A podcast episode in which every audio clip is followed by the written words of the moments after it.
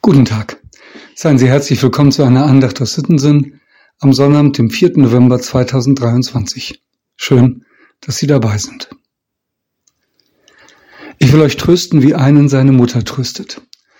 Das ist ein Vers aus dem Buch des Propheten Jesaja, Kapitel 66, Vers 13.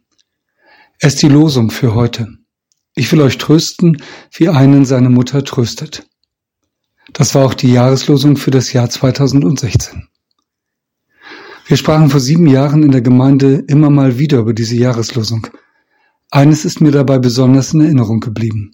Ich hatte in einer Gruppe gefragt, wie hat euch denn eure Mutter getröstet? Da erzählte eine der älteren Frauen, wenn wir früher geweint haben oder etwas Trauriges erlebt hatten, dann konnten wir zu unserer Mutter kommen. Dann machte sie ihre Kittelschürze auf und wir konnten uns an sie kuscheln sie legte die beiden Seiten der Kittelschürze um uns. Da in ihrer Nähe und in der Schutz dieses dünnen Stoffs war alles gut. Wir waren geborgen und geschützt vor den Unbilden der Welt. Was ist das, das einen eine Kittelschütze trösten kann? Was ist das für ein besonderes Material? Wie muss es beschaffen sein, dass sie solchen Trost gibt? Nun, indem ich das so sage, wird es schon klar. Es liegt nicht an dem Material. Es liegt an der Mutter, die diese Schürze trägt. Es gibt ja viele Arten zu trösten, aber eines ist immer ähnlich. Es sind die Worte. Du kannst zu mir kommen, du bist bei mir geborgen, ich bin für dich da, ich schütze dich vor allem und vor jedem. So ist es in der Kindheit und so ist es gut. Aber wir sind nicht mehr Kinder. Und wir alle mussten bitte erfahren, selbst die besten Mütter der Welt können nicht vor allem schützen und manchmal nicht einmal mehr trösten. Jeder hat es in seinem Leben erfahren und wir erfahren es gerade als Weltgemeinschaft. So wie es vielen Menschen am 9. November 1938 in unserem Land erfahren mussten. Das ist jetzt 85 Jahre her, dass die Synagogen brannten. Der Anfang einer beispiellosen Gewalt gegen Jüdinnen und Juden, auch gegen Mütter und Kinder. Wie soll man da trösten können? Und wir haben es heute vor vier Wochen in den Nachrichten sehen müssen. Grausames Morden an Jüdinnen und Juden und wieder auch an Müttern und Kindern.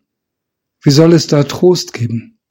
Fassungslos stehe ich davor, dass auch in unserem Land Menschen diese Grausamkeiten beklatscht und bejubelt haben. Wie kann man da trösten? Ich will euch trösten, wie einen seine Mutter tröstet. Es liegt nicht an dem Stoff oder an dem Material der Kittelschürze, es liegt an der Frau, die sie trägt. Ich will euch trösten, wie einen seine Mutter tröstet, das sagt unser Gott. Und ihm will ich das Undenkbare zutrauen, dass er tröstet. In Jesus hat er gezeigt, dass er stärker ist als der Hass. Durch seine Auferstehung glauben wir, dass er stärker ist als der Tod. Das tröstet mich. Und das gibt mir Kraft und Mut, gegen Hass und Tod anzugehen. Was im Moment in Gaza passiert, ist schrecklich und ich bete dafür, dass Gewalt und Gegengewalt aufhören. Aber im Moment will ich auch allen, denen Hass und Gewalt entgegenschlägt, nur weil sie Jüdinnen oder Juden sind, sagen, das soll in unserem Land nicht sein. Hier nicht und nirgendwo sonst auf der Welt. Und was ich dafür tun kann, das will ich tun. Das ist viel weniger als eine Kittelschütze, ich weiß, aber unsere Welt braucht solche Zeichen und Worte. Das ist wichtig.